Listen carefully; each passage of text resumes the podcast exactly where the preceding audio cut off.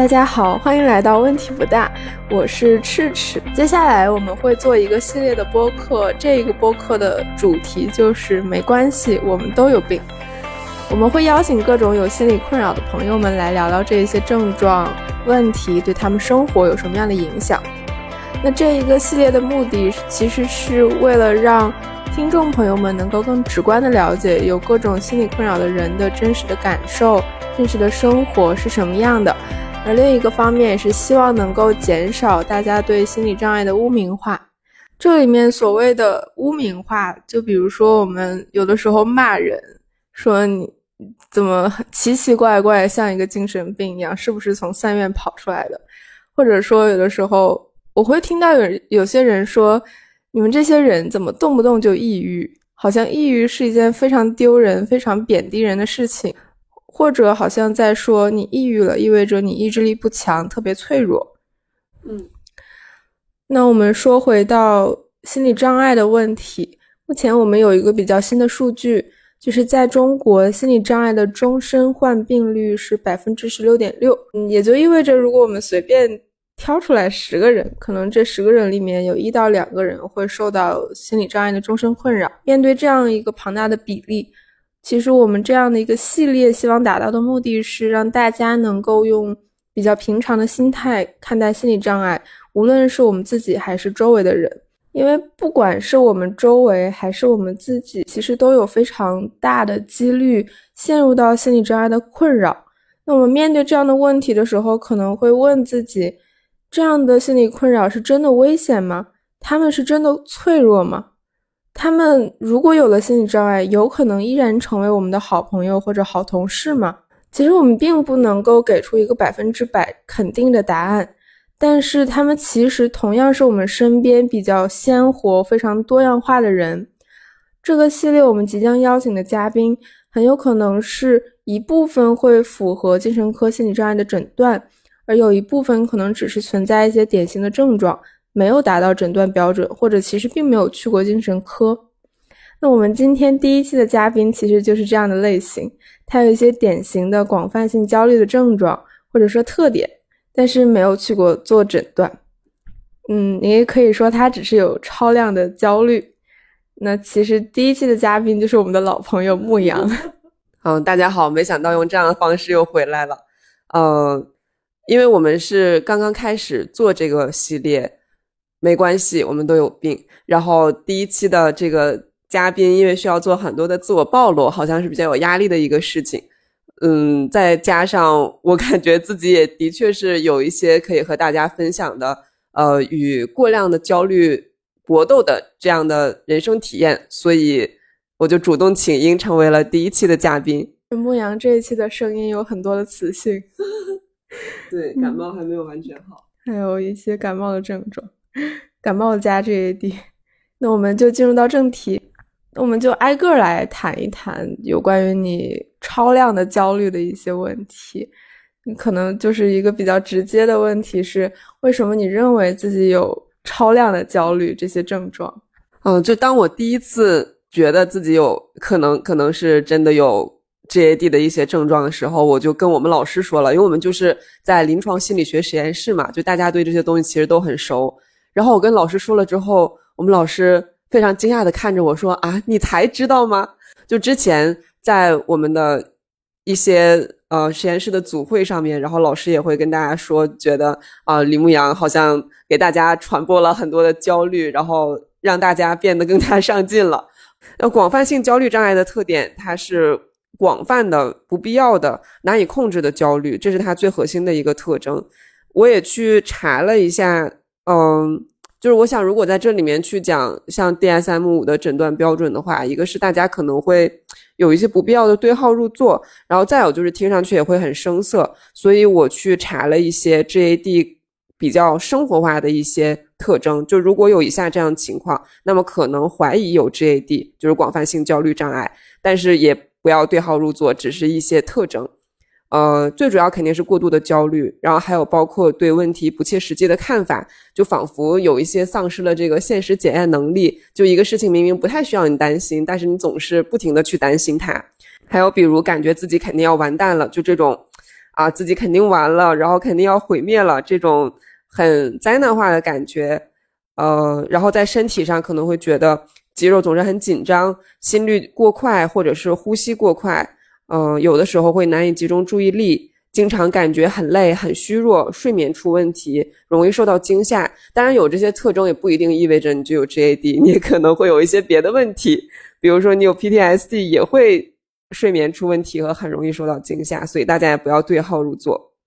我之所以会感觉自己可能会有一点广泛性焦虑的特点，就是会往这方面想，是因为我在本科毕业之后的那个假期。就是一个本来应该最无忧无虑，然后实际上我也知道自己的确没有什么好担心的这个时间段，我却每一天都过得很焦虑。就之前，嗯，在上学的时候，就就像我刚刚讲老师在组会上说的那样，我一直就是会比较焦虑，但是我觉得我的焦虑特别的有道理，就我不觉得那个时候的焦虑是一个特别大的问题，因为生活中嘛，就生活、工作、学习，你肯定是不停的会遇到各种各样的困难。但那个假期，我理智的那一部分是知道我是安全的，我什么事儿也没有。但是我就发现，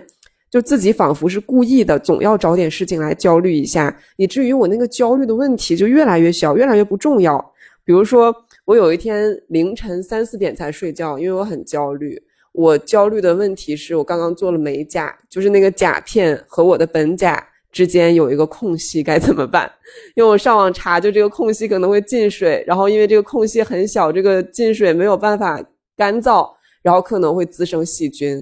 就是我我那天晚上就因为这个事情觉得很焦虑，然后第二天早上起来，我觉得非常的荒谬。痴痴瞪大了眼睛看了看我，我就去找了一些相关的量表。当然，量表是不足以做诊断的啊，真要做诊断，还是要去精神科做评估。然后一测，果然发现自己可能有 GAD，或者说我有中度或重度的焦虑。嗯，我下面还去找了一些，就是你正常的焦虑和 GAD 的一些区别。就就人都有正常的焦虑，正常的焦虑是，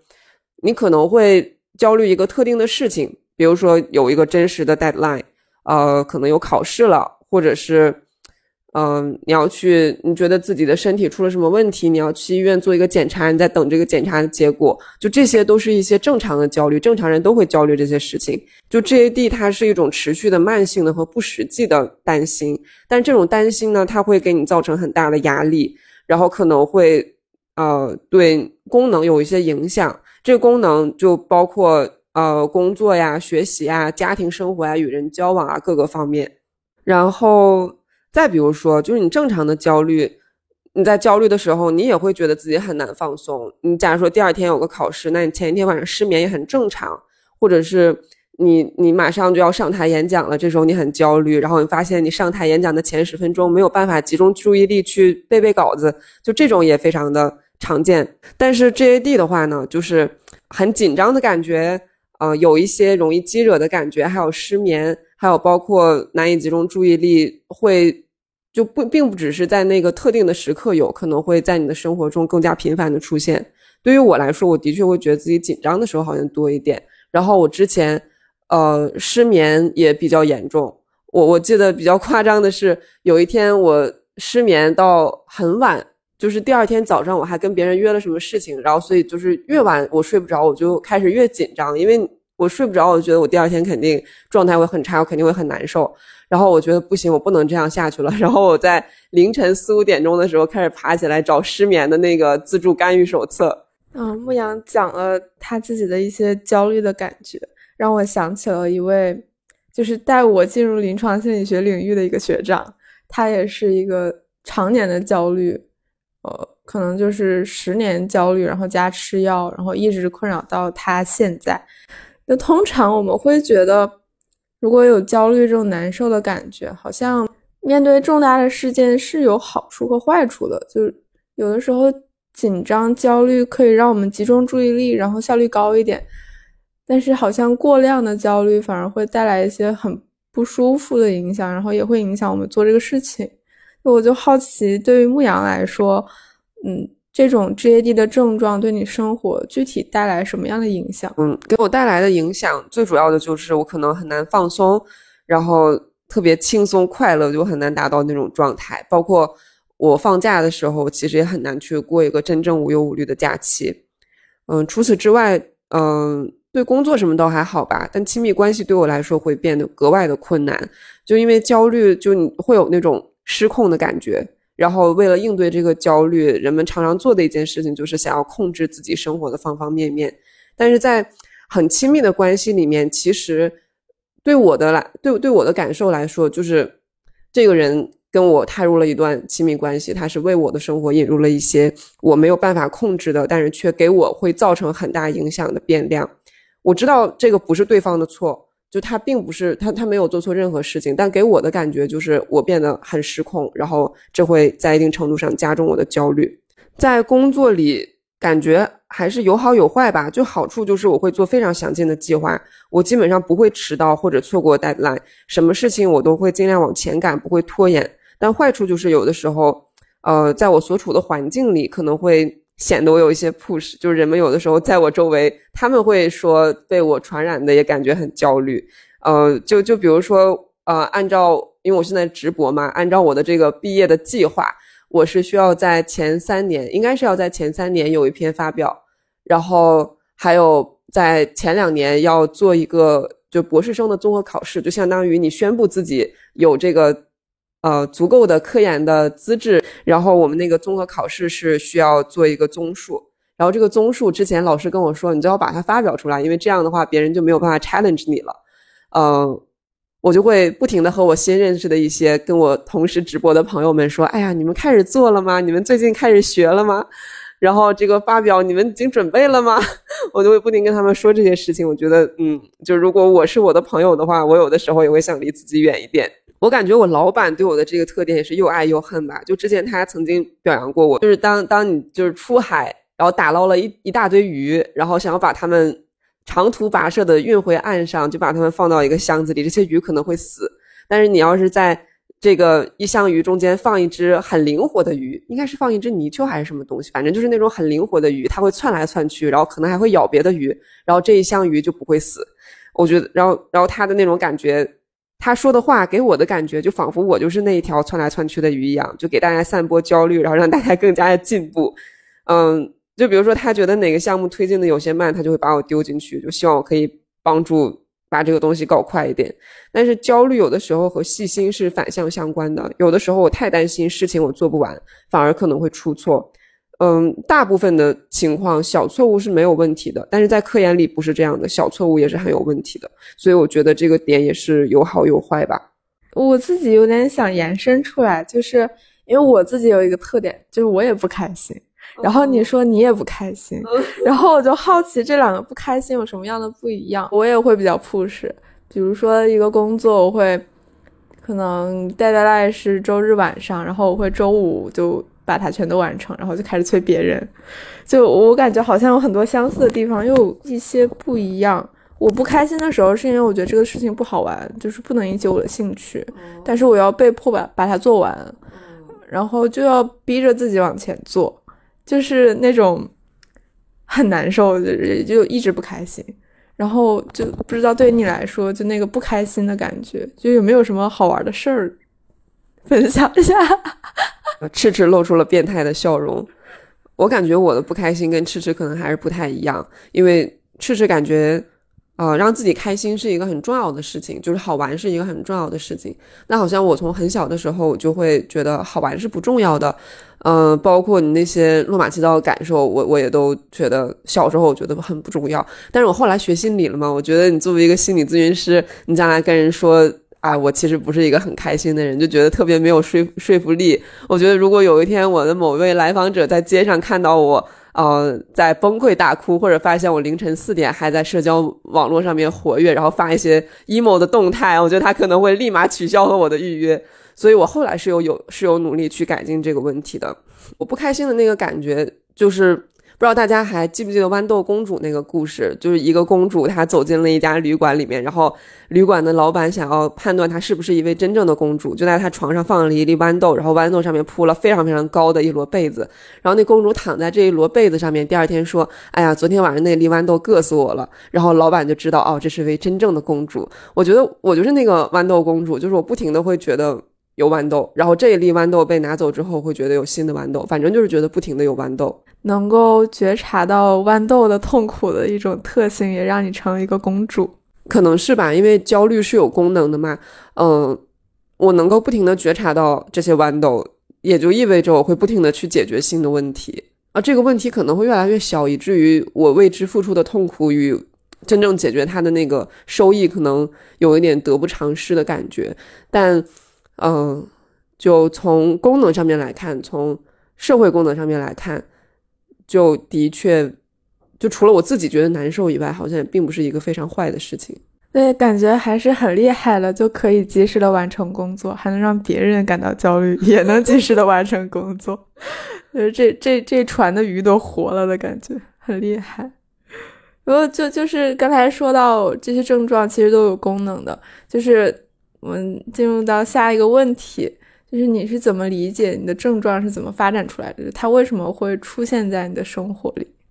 嗯，其实就像智智刚刚说的那样，就是因为，呃，这些症状吧，或者说特点，就它是有一些功能和适应性的，所以舍弃它会变得很难。就是舍弃它是需要很大的决心，然后改变也是很困难的。因为，嗯，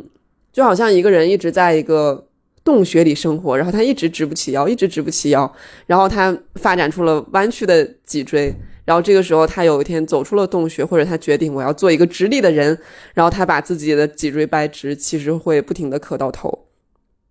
嗯，我们都在讲社会、生理、心理三因素模型，就是我们说理解任何一种症状，甚至说理解任何一种障碍，都要从这三方面综合的来看。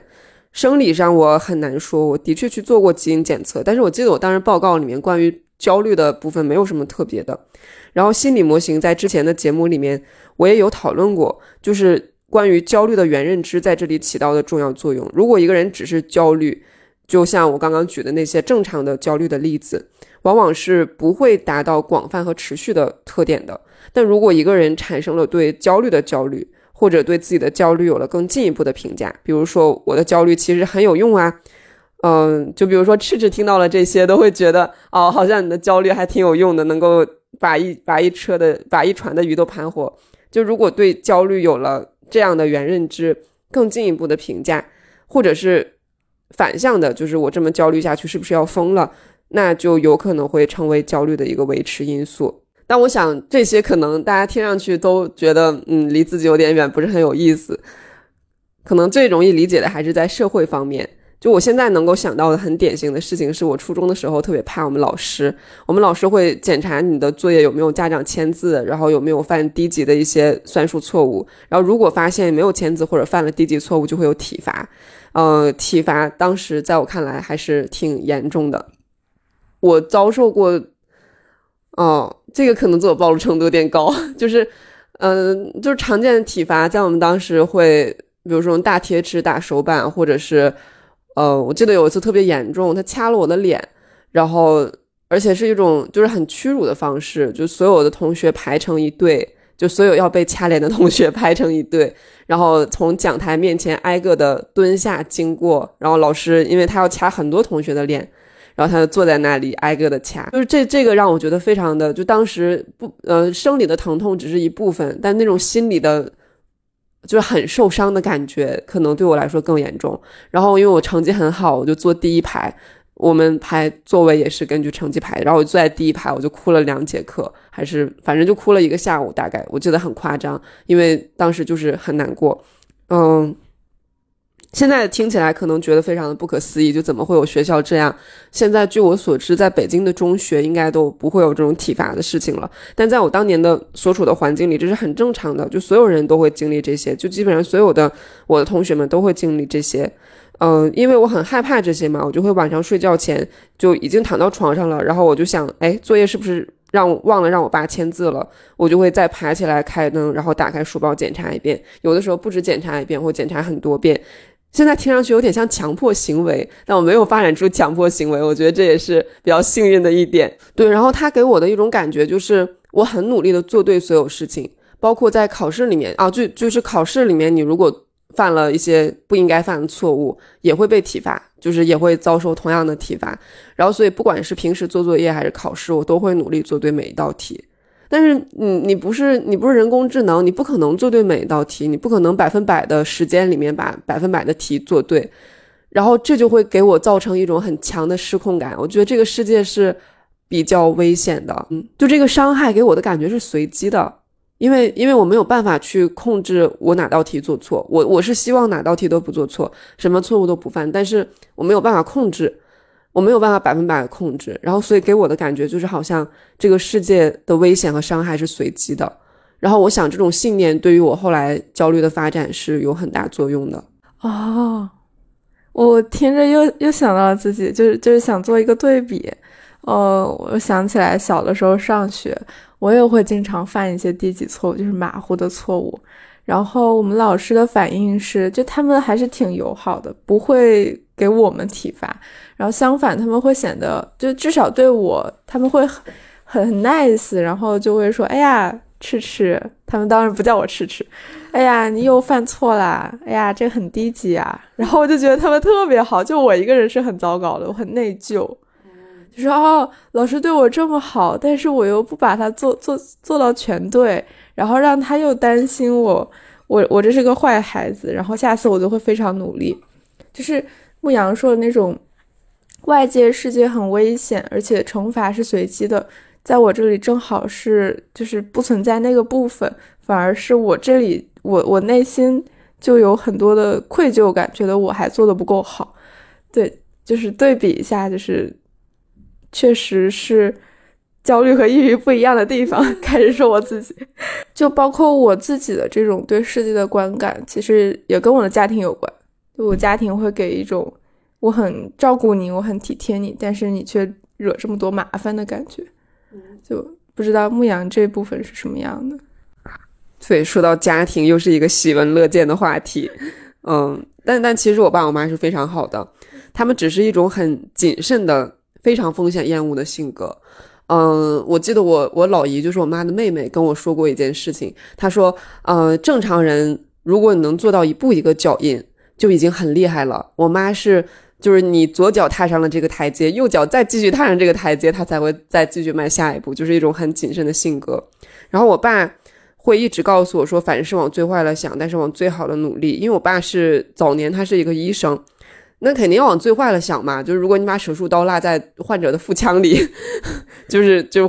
就是绝对不能犯这种很坏的低级错误，所以他会也有很谨慎的性格。嗯，我现在知道，就是对于我爸这句人生格言的正确理解方式是。对事情应该考虑周全，然后想清楚后果，同时尽力去做。就这个人生信条本身是没有问题的，但我小时候我的理解可能有些偏差，我理解成了去想，不停的想这件事最坏的结果，然后直到你能接受它，并用这种最坏的结果的恐惧驱动自己往好的方向去努力。哦，这里也可以看到，就是社会环境和心理因素是如何发生交互作用的。社会环境和心理因素如何发生交互作用的？开始思考这道题，就是就就是环境会影响我们看待事情的方式，然后它会在我们心里像发酵一样，就是把牛奶变成了酸奶。如果你已经发展成了酸奶，那酸奶肯定还是不舒服的，就是里面有很多的焦灼，会有特别多的担心，然后觉得这个世界很不安全。本来也是一种不舒服的感觉，就对这个你有没有想过，或者做过什么样的努力去让它好受一点？哦，我有尝试，而且做了很多的尝试。我觉得，嗯，就如果我不能学以致用的话，好像在某种意义上就标志着我的心理学事业没有那么成功。所以我真的很努力。嗯，事实上，我现在再去做 GAD 的量表，就是已经只有。就是那个 cut off 以呃以上一点点，就是 mild 非常非常轻的焦虑，mild 的这种焦虑。以前我做就会是 moderate，然后甚至是就是严重。嗯，先说可能大家都接触过的，就是我也尝试过正念冥想。我在前面的那个心理模型里面提到的原认知的那个部分，它会干扰我冥想，就我会经常在冥想的时候跳出来看看自己，我有进入冥想的状态吗？如果我发现自己没有进入这个状态，我就会开始焦虑，我就会觉得啊，怎么还没有开始进入这个状态？在后面持续的练习当中，持续但是断断续续的练习当中，我又好一些。但是我出现了一个新的问题，就是我会在冥想的时候大哭，就没有明确的原因，然后不是那种很平静的两行眼泪滚下脸庞，而是那种面部扭曲的大哭。我也去搜索过，就是为什么会这样。我觉得最合理的一种解释，就像刚刚赤赤说的那样，我可能平时有太多积压的感受，因为我不在意事情是不是好玩，我不在意自己是不是。开心，然后当我终于把目光投向此时此刻，投向我现在此时此刻的内在感受的时候，那些我平时没有理会的感受就会汹涌出来。虽然我已经忘了他们是为什么了，但是那个感受还是在的。嗯，不过冥想练习本身就是有帮助我提高对自己的感受的觉察能力。我现在再去做冥想练习，已经几乎不会有那种嚎啕大哭的时候了。还有就是表达性写作，一般的表达性写作。呃，我试过，我们实验室做的一个改良版的指导性叙事写作，我也都做过，原理都是差不多的，就都是用写的方式去表达平时不太会表达的内心最深处的想法和感受。我突然发现，好像自己做了很多练习的目标都是贴近自己的感受，然后这些练习好像并不是非常的针对焦虑，但是我也不知道为什么他们最后好像起到了一定的作用。嗯，其实还有一种针对焦虑的写作。就是每天拿出四十分钟的时间，专注的写自己焦虑的事情。这是因为，就像我们前面说到的那样，维持广泛性的焦虑的一个心理模型是，你会觉得焦虑是有功能的嘛？你会觉得，如果我我不去发现新的豌豆，我可能就会有不好的事情发生。那如果你每天都有固定的四十分钟，专注的去写自己焦虑的事情的话，就可以让自己相信。这个焦虑的功能已经每天通过这样一个固定的仪式达成了，然后我在写作之外的时间，我就不需要去找新的豌豆了。我觉得我其实有把这个方法有点泛化，因为它相当于一个仪式嘛，相当于我通过这个仪式告诉自己，我的一切焦虑都在仪式中解决掉了，然后仪式之外的时间我就可以放松了。我现在也会做这样的仪式，不是以写作这样的形式，我会在每天下班之前复盘一遍我生活里对我重要的每个方面，但是主要是工作的方面。嗯，就哪怕说我八点半下课，我已经没事儿了，我可以回家了，但是我还会就特意的返回实验室一趟，然后坐下来把今天所有我要思考的事情复盘完，然后我再走。嗯，除此以外，还有 CBT 里面。就认知行为治疗里面的认知矫正的练习，其实就是现实检验。我会去捋，我观察到了什么，我这个时候的自动化思维是什么，我的这些自动化的思维是不是现实的？我想这个方法之前我也应该在公众号里有分享过，就是会有一些做认知矫正的一些固定的问题，比如说我现在是不是无中生有，我现在是不是过度归纳，我是不是没有没有看到事情的积极面，我是不是在。读心读别人的心，就是因为你不可能在不动不沟通的情况下，真的知道别人是怎么想的，然后你只是去 assume 别人就一定是那么想的。最后，我我我认为最近对我比较有用的一件事情是，呃，焦虑的背后其实是恐惧嘛。我除了要去管理和控制我的恐惧之外，我还要培养与它对抗的力量，就是爱。因为人做的所有的事情的动机，要么是出于恐惧，要么是出于爱，所以我会做一些积极情绪的练习。这个积极情绪的练习，我应该也在公众号里面分享过。就是过往经历当中那些我被动的感受到积极情绪、感受到爱和感恩的时刻，真的是在之后的生活里面持续的治愈我。我会在我需要的时候，认真的回忆那些感觉到爱和感恩的时刻，然后那个时候我是。有什么样的感受，有什么样的身体感受，有什么样的想法，我会去做什么样的事情。我会通过回忆他们，唤起自己当下的积极的感受，然后尝试就是去培养爱的力量。所以，相当于不管是针对消极的部分的常规的心理干预，还是呃积极心理学的干预，我都有我都有尝试。我好赞叹，就是让我想起了一句咨询师的黑话。咨询师最擅长治的病就是自己的病，嗯，就感觉你真的用了很多疗法，就是包括正念冥想、表达性写作，嗯，针对焦虑的写作，还有 CBT 的认知矫正，还有积极情绪练习，真的是 amazing。就是这些练习里面，对你来说，你觉得最有意思或者最有用的那个是什么？嗯，在不同的阶段，我感觉是不一样的。就之前认知矫正对我来说是最有用的，而且我真的可以就练习到以前我需要把事情写下来，我需要就是因为因为你分清你光是分清什么是你的想法，然后什么是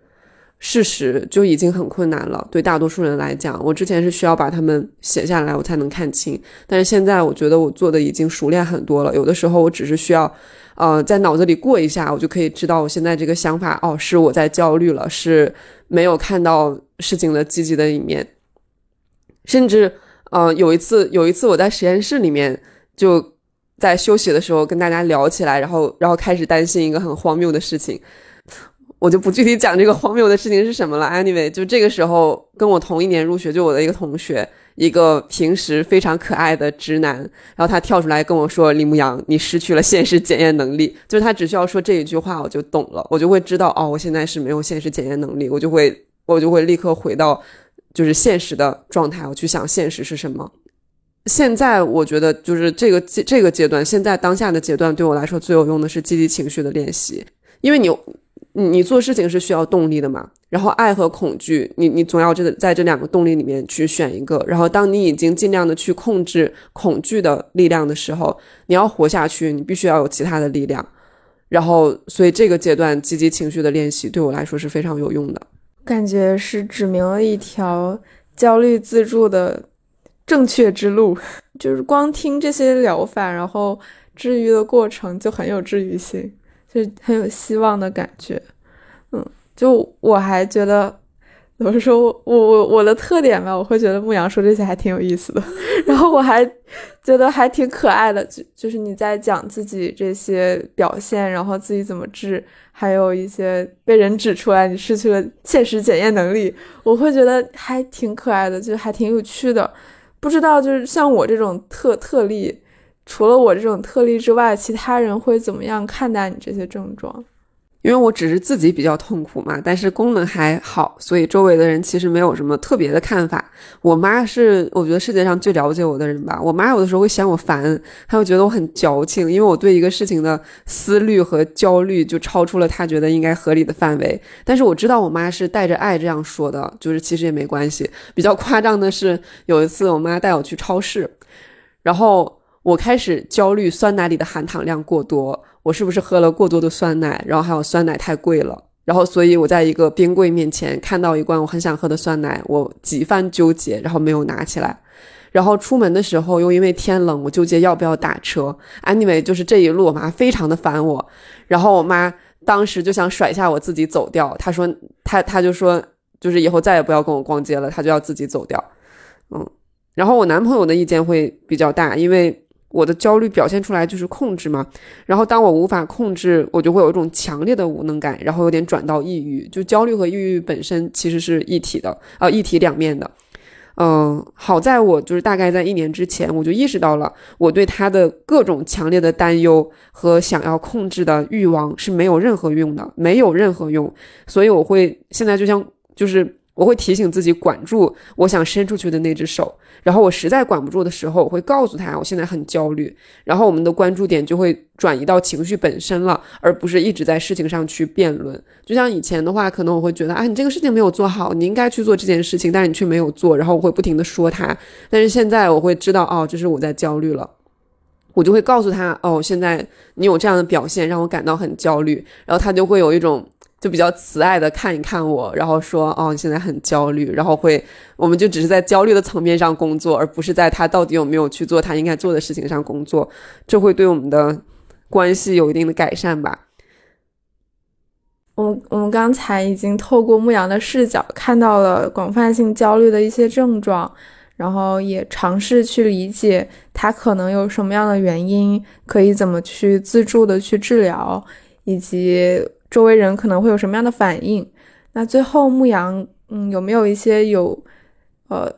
对于其他有类似困扰的听众朋友，想告诉他们什么呢？我知道这个过度焦虑的感觉是很难受的，而且我并不是说作为一个已经上岸了、已经战胜了焦虑、到达了平静彼岸的人说这个话。我现在也是一个和焦虑长期共处的状态，只是逐渐找到了一些微妙的平衡。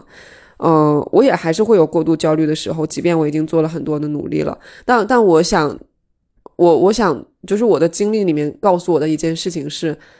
这个东西是有办法改善的。你是可以在维持自己的功能，甚至改善自己功能的前提下去做很多改善的。嗯，以前我就觉得我的焦虑是很棒的，我以前就觉得我的焦虑，哦，这么说可能有点不太好，但我真的会有一部分觉得我的焦虑是很棒的。我觉得好像，嗯，它给我一种就是有动力的感觉，一种兴奋的感觉，一种我在我在真的活着的感觉。就是那种恐惧其实是，嗯，这么说有点变态，但是有的时候。就就是有的时候的确，我会觉得我需要它。以前我觉得它对我的功能是很有作用的，但是现在就只说一个小点，我在焦虑有很大程度改善之后，我的睡眠变好了。我现在入睡时间基本上缩短到二十分钟可以入睡，然后我现在可以早睡早起了。只是这一点，它就对我的工作效率有非常非常大的提高。然后现在，现在就是从从科研上面来说，就是从科学的证据上面来说，对于广泛性焦虑的 first line treatment，就是有最多的证据证明它有效有效的这个治疗的方法，包括认知行为治疗和药物治疗。药物治疗我不懂，我就不在这里多说。但认知行为治疗。它是，就是你，你可以去找一个，就是这个流派咨询师，你也可以自己去找一找 CBT 流派的，有很多自助的小技巧，像我刚刚分享过的，其实大概都属于 CBT 的范畴，可能除了积极情绪干预以外，可能都属于 CBT 的范畴。嗯，对，我的建议就是去寻求帮助。有关于药物治疗，我就补充一句，呃，我身边确实有人一直在吃药控制焦虑。但是问题是，他可能吃了几年，一直只要不吃药，还是会继续焦虑。所以，如果你选择了吃药，可以把药当做一个缓解症状的呃手段，就快乐药丸。但是在吃快乐药丸的同时，也还是要加一点心理治疗，它可能是能够治治根儿治本的一个方法。那有没有就是我们听众朋友可能也有不太焦虑的？你有没有对这些朋友有什么想说的？对于没有类似困扰的朋友们的话，就如果你有一个特别焦虑的亲人或者特别焦虑的朋友，我不知道这个对大家有没有用，但对我很有用的一件事情是可以适时的提醒他，你失去了现实检验能力。因为我觉得现实检验能力的确是关对于大部分焦虑的一个关键因素。就如果只是很简单的一件事情，就是能分清什么是现实，什么是你的想法，就会帮助，就就会有很大的帮助。嗯，想起了，哦。中国古代经典故事“杞人忧天”，确实，呃，有的时候现实不会天塌下来，但是杞人还是会经常的忧天。我们可以及时的去提醒他。当然，说回到最最开始的污名化的问题，“杞人忧天”有的时候会被我们当成一个贬低的、有贬低情感色彩的词。但是在这里面，我们还是希望就是众生平等，呃。焦虑或者是广泛性焦虑的症状，很有可能发生在我们自己身上或者我们周围人的身上。哦，最后的话也是，如果大家有对这个话题比较有有说的，比较就是有表达欲，想分享一下自己生活中的经历，也欢迎在我们的留言里面分享。或者有什么样的困扰问题，也欢迎和我们一起沟通。对，就这个系列还在继续，没关系，我们都有病。这个系列还在继续，我们接下来也会去邀请一些呃其他的有其他类的问题的朋友们来这里做嘉宾，和大家聊一聊他们是怎么生活的。嗯，如果如果听众朋友们当中你觉得自己也有点问题，然后也想跟大家聊聊，也欢迎报名，就是也欢迎私信主播，呃。如果如果你感觉这个自我暴露程度有点太高，好像不想要去做一个这样直接的分享，也欢迎你把你的故事，呃，写给我们，我们可以用第三人称转述你觉得舒服的、愿意转述的部分。好，那如果第一期节目还有不错的效果，大家如果也对我的病感兴趣，我们会继续做下去。好，那我们这一期节目就先到这里。嗯，我是赤赤。我是牧羊，然后期待在下一期节目里面继续和大家见面。那就再见啦。